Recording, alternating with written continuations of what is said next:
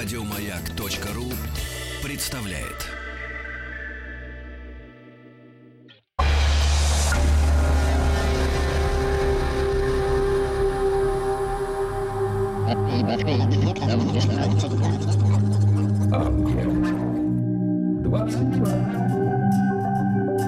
Объект 22. Литературный, литературный, Литературный Нобель. Нобель, Нобель. Это «Объект-22», я Евгений Стаховский, и здесь новая серия цикла, посвященного лауреатам Нобелевской премии по литературе. Мы добрались до 1984 года, и там, на мой взгляд, довольно интересная фигура, но, правда, не слишком известная, что, в общем, не редкость для Нобелевской премии по литературе. Ну, в общем, коротко говоря, Ярослав Сейферт, чешский писатель и журналист, будет нас сегодня занимать. И здесь уже Анна Грасько, богемист, э, выпускница кафедры славянской филологии МГУ имени Ломоносова. Анна, здравствуйте. Здравствуйте. Да, спасибо, что нашли на меня время. Я впервые в жизни встречаюсь с богемистом. Это звучит очень прям так сразу возвышенно и интересно, сразу интригует. Но и раз уж у нас сегодня речь о Чехии, в общем, будет нам, конечно, о чем поговорить. Я сам Чехию очень люблю и чешскую литературу. И Ярослав Сейферт, фигура важная, конечно, в чешской литературе, лауреат Нобелевской премии. Серьезное дело. И мы попытаемся выяснить вообще, насколько он известен в России, у себя на родине, ну и, может быть, вообще в мире, до этого дойдем. Но, знаете, начать сегодня хотелось бы... Я вот сказал, что я люблю Чехию, и меня вообще интересуют какие-то чешские люди. А- Они в некотором роде мне родные, с точки зрения моего какого-то происхождения. В связи с этим мне, конечно, дико интересно, что у Сейферта происходило в биографическом смысле, и интересно ли нам будет разбирать моменты его биографии, на ваш взгляд? Конечно, здесь нужно сказать, что Сейферт, его биография достойна отдельного изучения, Да вы что? э, и она действительно очень интересна э, тем, что она перекрывает, в общем-то, весь 20 век, все 20 столетие. Ну, давайте напомним, что он родился в 1901 Да, году в да. Праге. Прям в И Праге. это символично, это первый год 20 столетия. Мгм. И первый год вручения Нобелевской премии, кстати. Да, действительно. И умер он э, в 1986 году. И получается... Там же, в Праге. В Праге, Мгм. да. И получается, что его биография, она действительно охватывает весь 20 век со всеми его бедствиями, перипетиями, очарованиями и разочарованиями. И он захватил, в общем, все э, основные рубежи 20 века, все основные события. Это и э, начинающиеся идеи социали- социализма, подпитанные в Чехии, Мгм. да, подпитанные русской революцией, конечно же.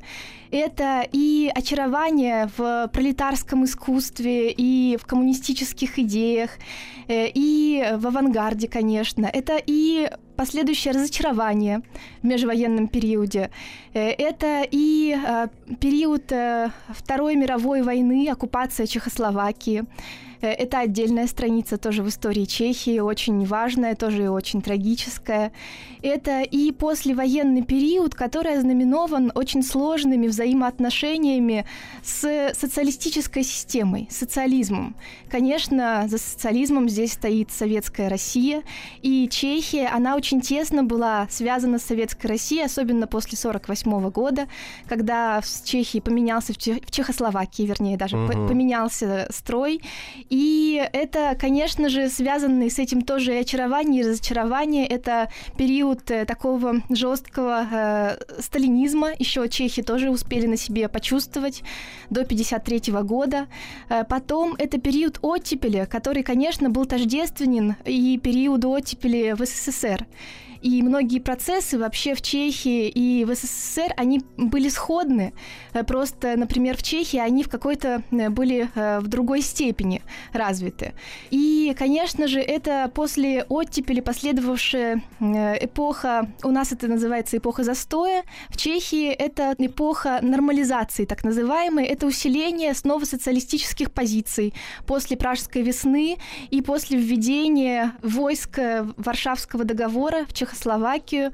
И, конечно, это вот период нормализации, чехи так его называют, очень тоже сложный для чешской истории. И, собственно, Сейферт дожил фактически уже до падения социализма э, в Чехии и в мире вообще. 86 год — это уже, можно сказать, конец холодной войны. Перестройка. Перестройка, Мгм. да. Поэтому, конечно же, биография Сейферта, она очень тесно сплетена со всеми вот этими рубежами 20-го столетия.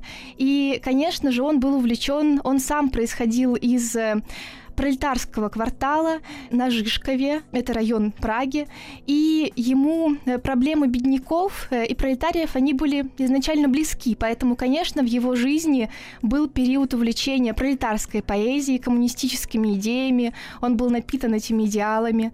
Конечно, в его жизни было и увлечение авангардом, и, собственно, потом э, последовало и разочарование в коммунистических идеях. В 29 году его исключили из коммунистической партии. Потом, э, в, во время э, Второй мировой войны, конечно же, он встал на антифашистскую позицию, и в его лирике тоже есть и элемент такой борьбы, не очень явный, но он все-таки есть. И он участвовал сам, Ярослав Сейферт, в Пражском восстании в 1945 году. И после э, военное время тоже у Ярослава Сейферта очень тесно было связано вот с, с этим очень неоднозначным социалистическим настоящим Чехословакии. С 49 года он э, не мог печататься свободно.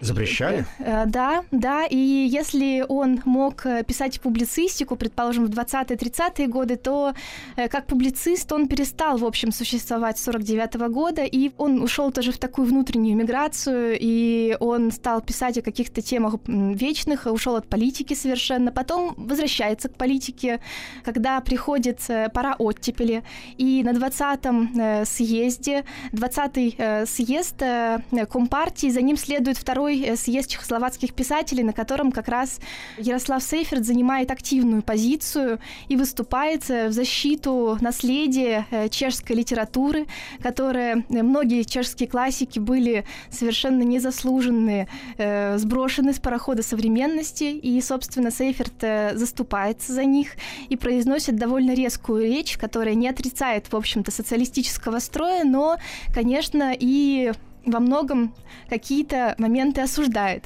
И потом Сейферт э, становится, в общем-то, в оппозицию социалистическим властям Чехословакии.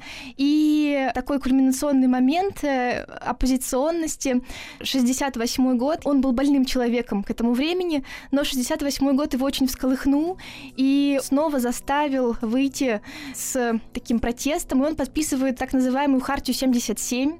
Он является одним из подписантов этой хартии. Что это такое? Это такой документ, э, который был подписан чешской интеллигенцией, который осуждал ряд э, действий социалистической э, партии в Чехословакии и, в частности, осуждал заключение тюремное ряда и литераторов. И это был очень важный документ, который вообще свидетельствовал о том, что есть интеллигенция, которая как-то противостоит социалистической власти. И, конечно же, Вацлав... Такие политические диссиденты. Политические общем, диссиденты, да. да. во главе, в общем-то, с Вацлавом, Вацлавом Гавелом, Гавелом, да. да, который послед... потом будет первым президентом уже не социалистической Чехословакии, Мгм. демократической. И, конечно, э, уже 86 год, э, да, уже Ярослав Сейферт мог увидеть общие процессы, да, что происходит э, в мире, и что социализм уже исчерпывает себя, и, в общем, конечно, да, его биография этим очень Да. интересна. Слушайте, вы так много всего набросали, но это хорошо, что у меня есть масса каких-то за- крючочков, за которые я сейчас могу зацепиться. Но мне бы хотелось вернуться в какое-то его глубокое детство, потому что я знаю совершенно однозначно о том, что... э, Или нет, пойдемте с другой лучше стороны.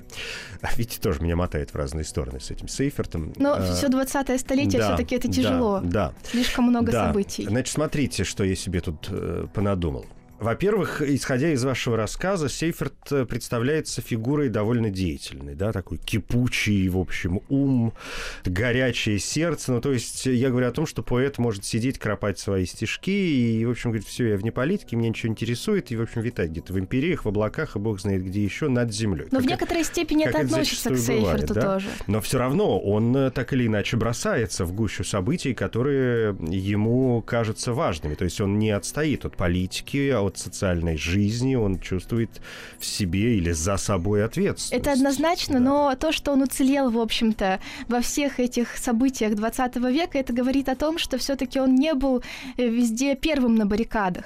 Он э, не пострадал, в общем-то, не в каких событиях и умер уже своей смертью. Угу. Это говорит о том, что он, в общем-то, занимал такую позицию достаточно гражданскую, но и умел оставаться в какой-то степени в стороне все равно от основных событий, и э, он не был вообще таким слишком догматичным и не был слишком ярым. Ну вот поэту, может быть, не требуется бросаться прямо на баррикады, но иметь голос, да? Да. А, вот этот рупор через который, в общем, можно влиять на массы, это ведь задача поэта, ну, среди прочих, угу. наверное. Конечно. Я, да, вот. А еще я хотел вспомнить, говоря о его детстве, что эм, это факт исторический, касающийся Сейферта, что он, в общем, ведь э, нигде практически не учился, он даже школу не закончил. Гимназию не закончил, да, да э, это правда. Гимназию не закончил, потому что у него были проблемы с математикой, как, в общем, у Пушкина нашего это, в общем-то, ему не помешало стать поэтом, то, что гимназию он не закончил. В гимназии, кстати, он мечтал быть художником. Mm. Но художником он не стал, а стал поэтом. Mm-hmm.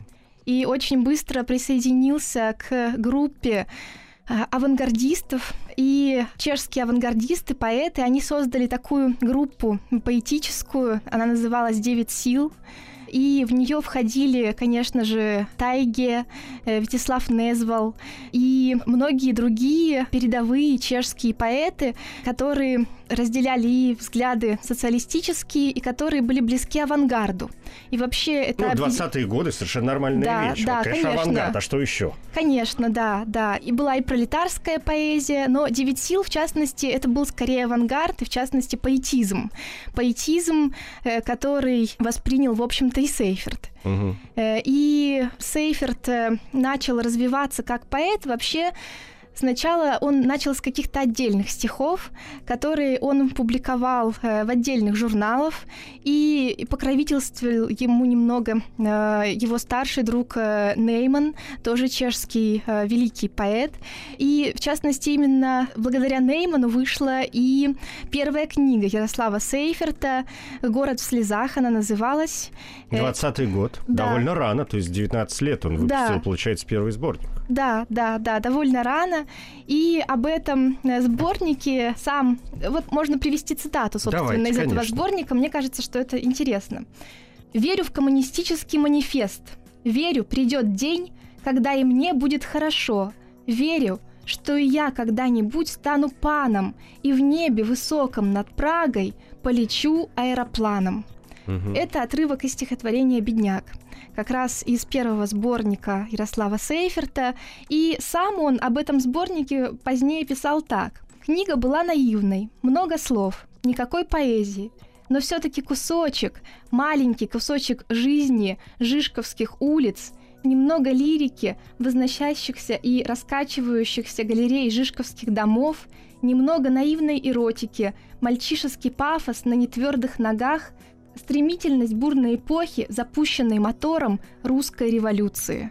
То есть этот сборник, он был и наивен, конечно же, и в нем отчетливо звучала пролетарская тема, потому что это был сборник, написанный глазами подростка из пролетарского квартала на Жишкове в Праге. И, конечно, потом Сейферт тоже изменялся э, вместе со временем э, и развивался, и потом он отходит от э, пролетарской поэзии как таковой и переходит к поэзии поэтизма. Что это значит?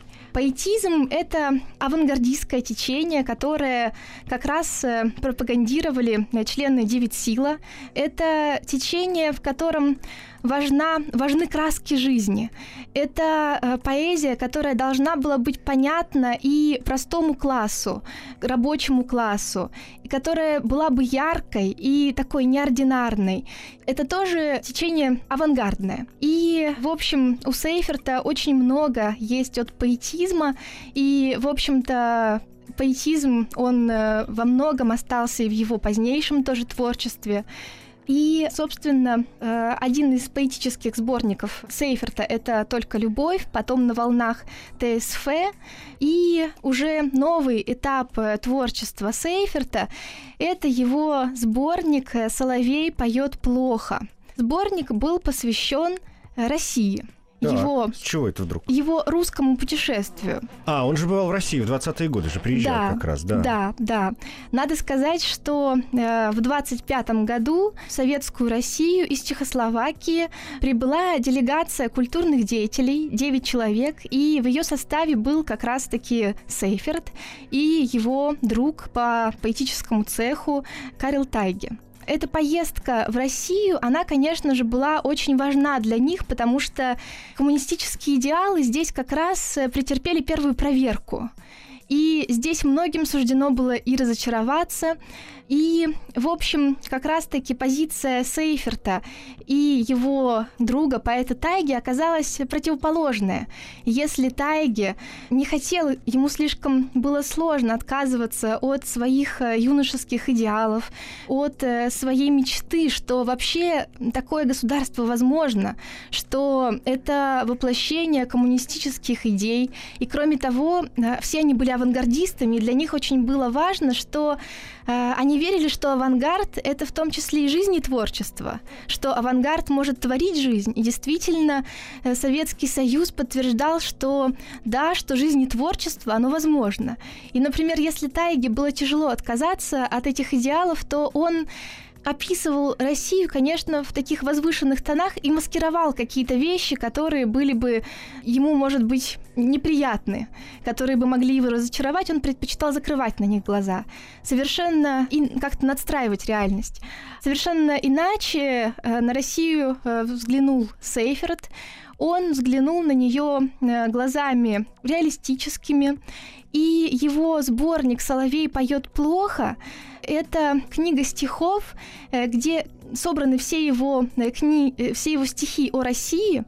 И это стихи такие, они трагические, причем трагическая нота, она в принципе не была до этого свойственна Ярославу Сейферту как поэту, а здесь появляется эта трагичность, потому что Россия для него это не цветущая э, страна, прогрессивная страна, это страна, через которую прошла революция. При том ведь, что, э, в общем, программа была довольно серьезно распланирована, и пытались показать Россию, ну, там, в частности, Москву и Ленинград, да. исключительно с положительной это стороны. Правда. То есть их старались оградить от э, ну, не от ужасов, наверное, это будет совсем да, очень да. жесткое слово, но, в общем, от неприятных моментов так, их, конечно, да. пытались оградить. Их пытались оградить, и, конечно же, ему, им внушали, этой делегации во многом внушали то, что они должны были вынести из этой поездки, и их водили, конечно, по э, московским театрам, музеям, угу. им показывали образцовую тюрьму, где заключенные были очень рады тому, что они там находятся, и перевоспитывались. У меня есть под рукой заметка, материал э, Пражского радио, да о воспоминаниях, собственно, Сейферта mm-hmm. от поездки в Советский Союз, я могу процитировать, mm-hmm. да? Значит, так. Э, чехословацкую делегацию приветствовали на Белорусско-Балтийском вокзале члены Московского совета во главе с товарищем Волковым. Их поселили в новом отеле, а Москва в то время была переполнена людьми, ютившимися в перенаселенных квартирах. Этого Сейферт не увидел. Членов делегации водили в Большой театр. А, видели они Петрушку, Сельфиду и Испанское капричо. Вся их поездка была жестко распланирована. Им показывали школы, театры, фабрики и даже современную тюрьму, образцово-показательную, где был кинематограф, спортзал, библиотека и даже зал для занятий музыкой. Здесь перевоспитывали заключенных, из них ковался новый человек. Члены делегации пообещали, что после возвращения в Чехословакию каждый из них напишет своеобразный отчет об этой поездке. Но отчет Сейферта поместился только в пять лирических стихотворений, которые он включил в свой сборник «Соловей поет плохо». Вероятно, что именно увиденное в России так повлияло на Сейферта и послужило толчком для пересмотра его политических взглядов. Он отстраняется от идеалов коммунизма. Действительно, да, да, очень хорошая цитата. И, И здесь... он покидает как раз в конце 20-х, собственно, выходит из рядов коммунистической Да. партии, в которой он состоял Да, в некоторое 25-м состоялась поездка, э, в 26-м вышел сборник, а в 29-м году он выходит из рядов Компартии, его исключают следом и из э, «Девять сила». Мгм. И еще хотела немножко рассказать э, о, тоже еще добавить о поездке в Россию. Делегация посетила не только Москву, но и Санкт-Петербург, а Петербурге... Ленинград. Ленинград, Мгм. да. От Петербурге осталось только одно стихотворение Сейферта, и оно поразительно похоже на 12 блока, и тому есть прямое объяснение. Хотя, конечно же, м, 12 блока — это поэма, а стихотворение Сейферта не так велико. Но здесь, конечно же, сыграла роль то, что Сейферт переводил 12 блока. Переводил потому, на что... чешский. На чешский переводил, хотя потом сам признавался, что не слишком удачно. И переводил он потому, что предложил ему перевести Якобсон. Мгм. Якобсон, который был э, в Праге, и Роман Якобсон предложил ему перевести 12 блока, потому что это было очень такое культовое произведение в России. И Сейферту не то, чтобы оно слишком понравилось, но, конечно, этой поэмой, мне кажется, что Сейферт, он напитался, и когда он писал о, Пи- о Петербурге, он писал очень в тонах э, 12 блока. Да, а Москву он описал как э, город такой зловещий, по которому прошла революция, от которого тоже осталось пепелище, что Ленин мертв, у всех Ленин жив, а у Сейферта Ленин мертв. И это символ того, что мертва и революция, и мертвы идеалы революционные. И, в общем, да, и это как раз и был такой рубеж Сейферта, да, почему в 29 году он выходит из Компартии. Мгм. Но это неудивительно, что он, в общем, э, оставляет зарисовки, какие-то очерки, заметки, потому что мы в самом начале сказали, что Сейферт, в общем, не только там писатель-поэт, да. Да. но он еще и журналист, и, в общем, его Публицист, публи- да. публицист, и вот Мгм. этот именно журналистский взгляд, конечно, остается очень Да, важным. Да, И он, в общем, понимает, о чем он говорит. Для него Мгм. вот эти заметки и взгляд на мир для него лично оказывается очень важным. И вообще личный э, взгляд Сейферта, он пронизывает все его творчество.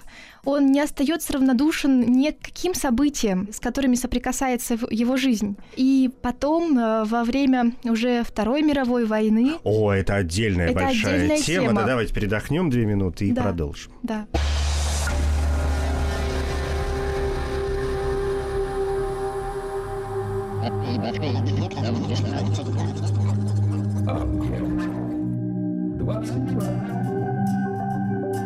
Объект 22. Литературный, литературный, Литературный Нобель. Нобель, Нобель. Это «Объект-22», я Евгений Стаховский, э, 81-й лауреат Нобелевской премии по литературе, чешский писатель, журналист Ярослав Сейферт нас сегодня занимает. Здесь Анна Грасько, богемист. Мы вот пытаемся копаться и в э, биографии Сейферта, с которой, в общем, как-то все приблизительно теперь понятно, хотя мы остановились на Второй мировой войне, которая, безусловно, должна была на него каким-то образом повлиять, как на очень многих писателей. Но и нам надо как-то добираться до, может быть, других черт его творчества, там, стилистики, языка, там, бог знает чего еще. Что со Второй мировой? Что он, что он творит? Во Вторую мировую войну э, Сейферт пишет э, лирику, связанную тоже с патриотизмом, конечно же, возрождающую и, и чешский национальный дух, и он обращается к образам чешской национальной истории и к чешскому языку. И в его стихах нет открытого призыва к борьбе, но косвенно, конечно же, он есть. И вообще То есть это хотелось бы... сдержанная позиция. Это сдержанная позиция. Она вообще, мне кажется, характерна для всего творчества Сейферта, кроме, может быть, вот раннего творчества, юношеского, первого сборника.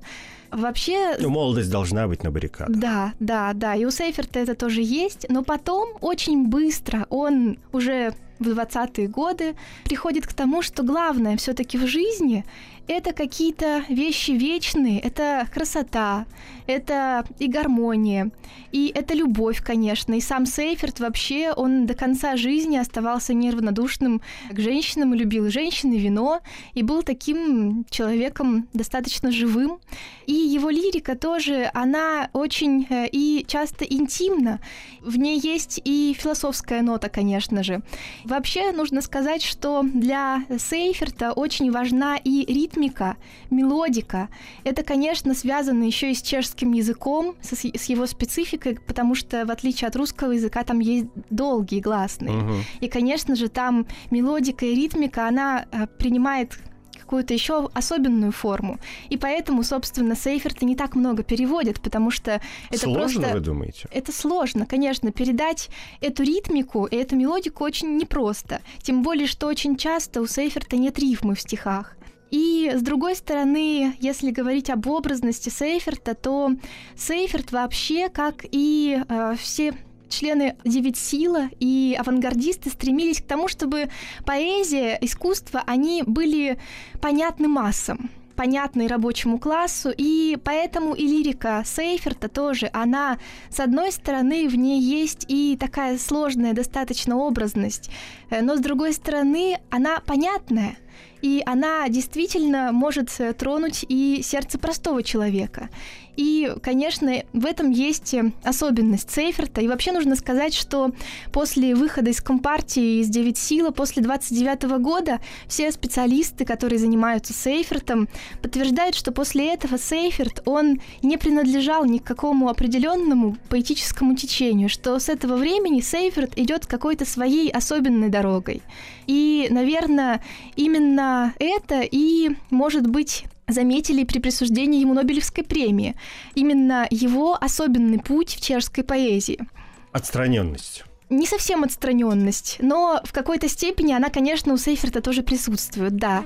Отстраненность, но эта отстраненность, она не всегда плоха на самом деле. Конечно, Сейферт не был героем э, с большой буквы, он и не был э, догматиком, и у него нет в его оценках, суждениях такой абсолютной резкости.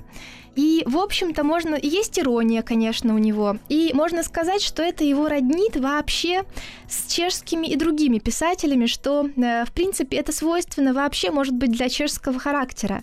Вот это э, умение видеть жизнь с разных сторон и не оценивать ее слишком резко. Это характерно и для чешского писателя Богумила Грабела, и для Ярослава Гашика, конечно, Швейк, бессмертный.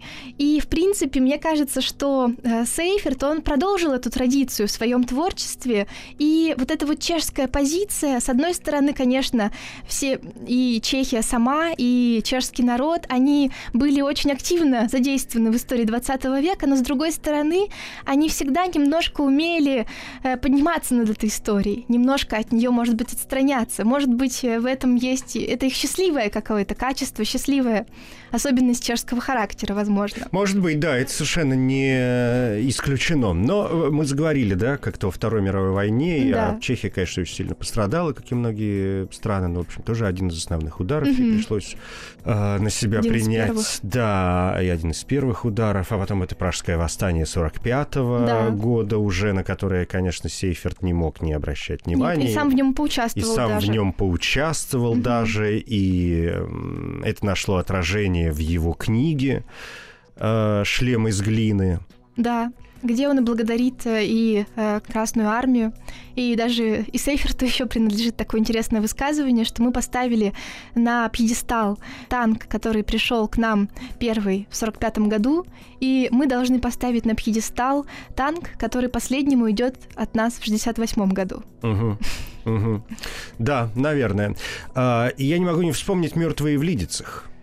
В связи с этим а, произведение, которое, я напомню, в общем, где-то я это вычитал в свое время, что «Мертвые в Лидицах» э, Сейферта сравнивают с Герникой, Пикассо и седьмой симфонией Шостаковича. Вот по силе, по эмоциональности, по э, моменту отражения действительности, да, но Мгм. только если Пикассо действовал, в общем, э, мазками и красками, да, и это потрясающая работа. Да. Герника, которая хранится в Мадриде, в музее королевы Софии. Я помню, какое она произвела на меня впечатление, когда я увидел ее вот живьем, потому что это еще огромное же полотно.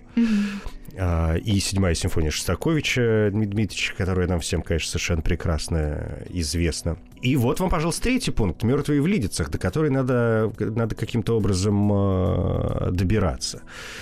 Пойдемте дальше по творчеству. Я не могу не отметить в его лирике любви к э, городу. У него ведь есть сборники, например, «Прага» 58 Да, да. года или «Моцарт в Праге» 51 Да, об этом я не года. сказала да, еще, да, да. то есть он же очень серьезно... Венок сонетов, вот этот Праги, да, да, который да, называют да, знаменитый. действительно. Это же удивительно, вот эта городская лирика. Да. Вообще городская лирика, она свойственна была для многих пролетарских поэтов э, Чехословакии. И тема Праги, она вообще свойственна для творчества очень многих и вообще чешских художников. Чехам вообще свойственна любовь и к Праге, э, и к их э, языку. И, конечно, вот эта вот национальная э, любовь, она отражена и в лирике Сейферта. Это Прага, она очень много присутствует в лирике Сейферта, и это связано и с его личными, конечно, чувствами к Праге. Он ее очень любил, и как такой центр чешской культуры, государственности, и лично просто любил, видимо, как человек. Он очень хорошо знал Прагу и прожил в ней всю свою жизнь. Мгм. Самое смешное, что «Венок сонетов» в Праге э, не был опубликован ведь в Чехословакии. Ну, то есть он был потом опубликован, но впервые он был опубликован по-русски. И только потом э, уже был э, опубликован э, в Чехии. Причем в русском переводе Василия Битаки он появился в журнале «Континент» в четвертом номере. Это 75 год. Париж. Вот такая вообще международная интернациональная история. У меня под рукой, я могу поделиться некоторыми моментами. Поскольку это венок сонетов, давайте сразу к 15-му. Он всегда самый интересный, да, потому что где, где сосредоточены все эти строчки.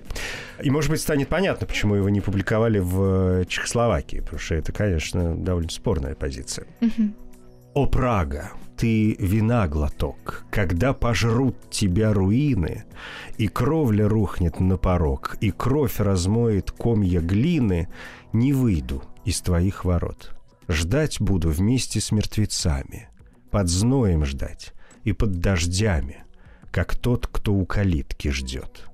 Пусть гибель вновь пророчит филин, и пусть Господень гнев всесилен, одна слеза из этих глаз проклятие смоет с крыш усталых, и все, что на сердце осталось, я в песне сохраню для вас. Ну, потрясающе, мне Да, кажется. да, и перевод мне хороший, кажется, очень да, хороший. да. Да, да. Но это вот 15-й сонет из этого венка сонетов. Он есть целиком, так что не поленитесь, найдите. Все это есть на русском языке и, в общем, опубликовано. В интернете можно найти запросто. Значит, э, до чего мы докатились-то? До того, что Сейферт в какой-то момент отошел, наверное, от э, политических моментов. Ну, то есть вот 45-й год, послевоенное дело, Пражское восстание, в котором он поучаствовал. А Потом э, он становится таким аполитичным поэтом и обращается к э, любовной, что ли, лирике. Так, наверное, будет правильнее сказать. Есть у него сборники, посвященные вот песне о, о, о Ви- я все время не знаю, куда ставить ударение, о В Викторке. чешском языке всегда на первый На слог. первый слог, да. о Викторке, Э, да. Писень о Викторце. Да, да, да, да. Да, и, в общем-то, здесь э, на самом деле, почему еще сложно переводить э, Ярослава Сейферта, потому что очень много в его творчестве отсылок к разным каким-то культурным кодам чешским, понятным, в общем-то, только в Чехии. Потому что здесь вот в данном произведении, конечно, прямая отсылка к произведению «Бабушка» Бажены Немцевой. Это автор, э, женщина, автор э, 19 века, которая очень почитаема в Чехии.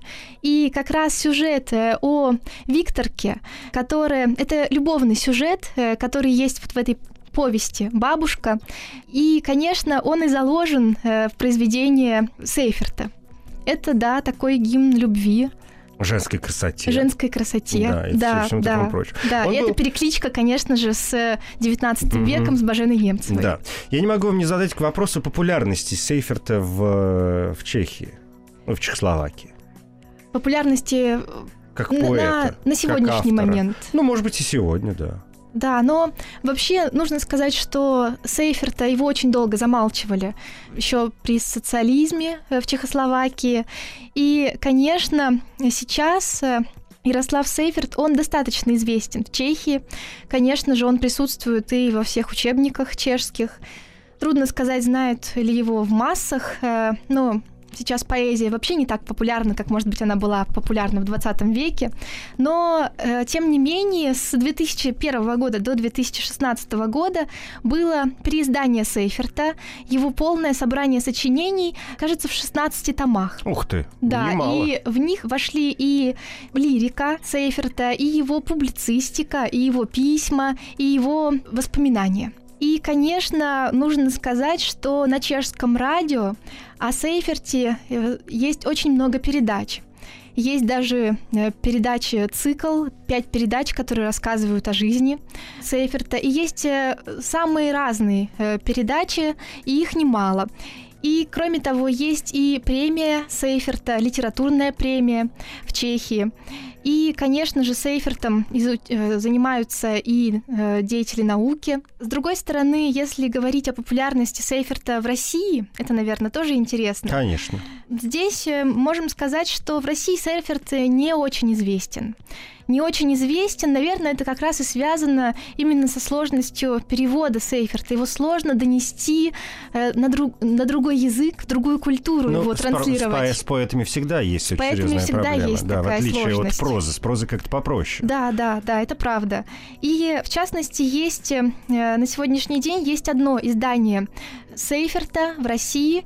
Это издание 1987 года, где собрана лирика Сейферта и составитель там э, Светлана Александровна Шерлаимова. И, в общем-то, туда вошли многие циклы поэтические Сейферта. Вряд ли это можно купить сегодня, раз это вышло аж в 87 году. Но у нас Да. хорошо, что у нас есть э, Но интернет, к По крайней можем мере, в- обратиться. в РГБ оно точно есть, Ну, да. би- а, библиотеки. Господи, я Библиотеки. все забываю, что у нас есть библиотеки. Они еще есть, слава богу, да.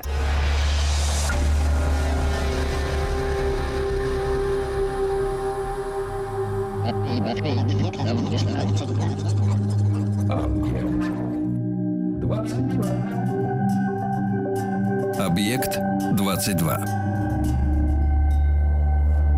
Литературный. Литературный. Литературный Нобель. Нобель. Нобель. Анна, у нас остается буквально несколько минут для того, чтобы как-то завершить разговор о Ярославе Сейферте. Мы, мы, мне кажется, вообще забыли, по какому поводу мы здесь собрались, все-таки вручение Нобелевской премии по литературе.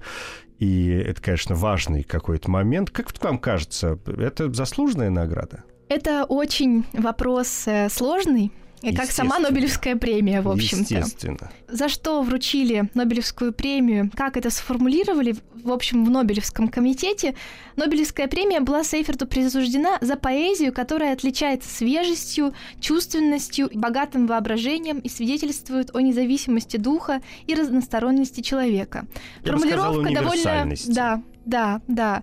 Но формулировка довольно расплывчатая, я бы сказала. Как обычно. Да, конечно, Сейферт был оценен как э, сын века, наверное, который действительно был связан со всей историей 20 века и который имел какой-то свой особенный поэтический голос. И, конечно, вокруг этой премии велись э, разные споры, они велись и за рубежом. В Чехии эти споры не велись, потому что в Чехии никто не хотел, чтобы Сейферт получал эту премию, потому что... При этом по сию пору Сейферт единственный Да, чешский это правда. лауреат. Я имею в виду сейчас не только Нобелевскую премию по литературе, я имею в виду в принципе всю Нобелевскую премию. Нет, кажется, есть еще один чех, который... Чехословак, Ярослав Чехословак. Да, Да, это да. премия по химии 59 года. Да, ну, но вот литературный лауреат чехословацкая, да. Нобелевский, конечно же, Мгм. только один Сейферт. И он был номинирован трижды. В 56 году, 68 и 78 И интересно, что поддержали... По э, слухам. По слухам. По слухам. Да, поддержали его Арагон и Сартер, и Симон де Бувуар, и Роман Якобсон. Э, Конечно же, в Нобелевской премии никогда не обходится дело без политики. И здесь, наверное, она тоже и сыграла какую-то роль, потому что вообще Сейферт воспринимался как поэт оппозиционный. Э, И, конечно же, он этим тоже был важен для Нобелевской премии, хотя, может быть, это и странно, потому что в 1984 году, когда была присуждена премия, э, уже, в общем-то, и социализм э, не был так силен. Э, но э, еще есть интересные подробности о э, присуждении премии Ярославу Сейферту. Целая история, как его тексты поступали за границу, потому что они не могли публиковаться в Чехословакии. Их вывозили и публиковали за рубежом в чешских изданиях эмигрантских. И некоторые друзья Сейферта, которые вывозили, в частности, его тексты или за него и посылали, предположим, письма в комитет Нобелевский, пострадали, некоторые сидели даже в тюрьмах. И, собственно, когда премия была Сейферту уже присуждена, приехать забрать сам он ее не смог уже по состоянию здоровья.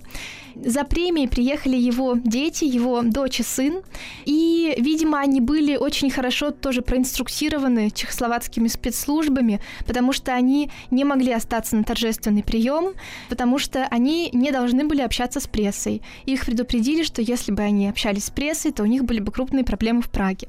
И потом целая история детективная тоже связана с тем, как э, чехословацкое правительство отреагировало на эту премию, присужденную Сейферту, отреагировало очень неоднозначно. Первое время э, в правительстве не знали, как отреагировать, что сказать по этому поводу, потому что получил премию подписант Хартии 77, то есть э, оппозиционный поэт. Сначала промелькнула просто заметка в газете о том, без э, всяких эмоций, э, без поздравлений, о том, что да, такая премия была Сейфету присуждена.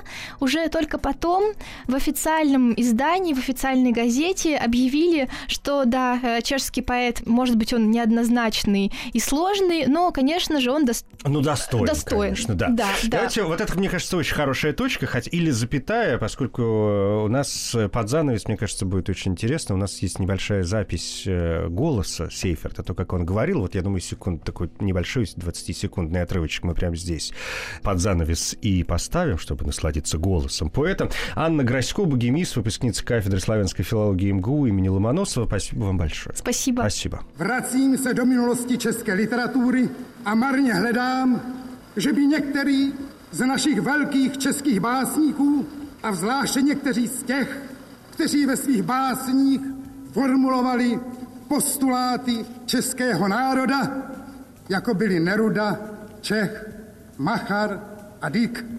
Zastavili se uprostřed svého díla a stanuvše oznámili svému národu a svým čtenářům, že nemluvili pravdu. Коротко говоря, Ярослав Сейфер – чешский писатель и журналист. Годы жизни 1901-1986. Наиболее известные произведения – сборники «Город в слезах», «Соловей поет плохо», «Мертвые в Лидицах», «Моцарт в Праге». Среди других заслуг – несколько государственных премий, звание народного артиста республики. С 68 по 70 год Сейферт был официальным председателем Союза чехословацких писателей. Ярослав Сейферт – 81-й лауреат Нобелевской премии по литературе. Это 1984 год. Он второй представитель Чехословакии после Ярослава Гееровского, получившего в 1959 премию по химии. Из-за плохого состояния здоровья Сейферт не присутствовал на церемонии награждения, поэтому премию от его лица получила его дочь. На торжестве было сказано, что лауреат безупречно владеет поэтической формой и много что роднит его с европейским модернизмом и поэзией авангарда. Несмотря на то, что это было очень важно, в контролируемых государством средствах массовой информации информации о вручении Нобелевской премии Сейферту упомянули лишь мельком. Премия Ярославу Сейферту вручена с формулировкой «За поэзию, которая, будучи наполнена свежестью, чувственностью и богатой изобретательностью, дает освободительный образ неукротимого духа и универсальности человека».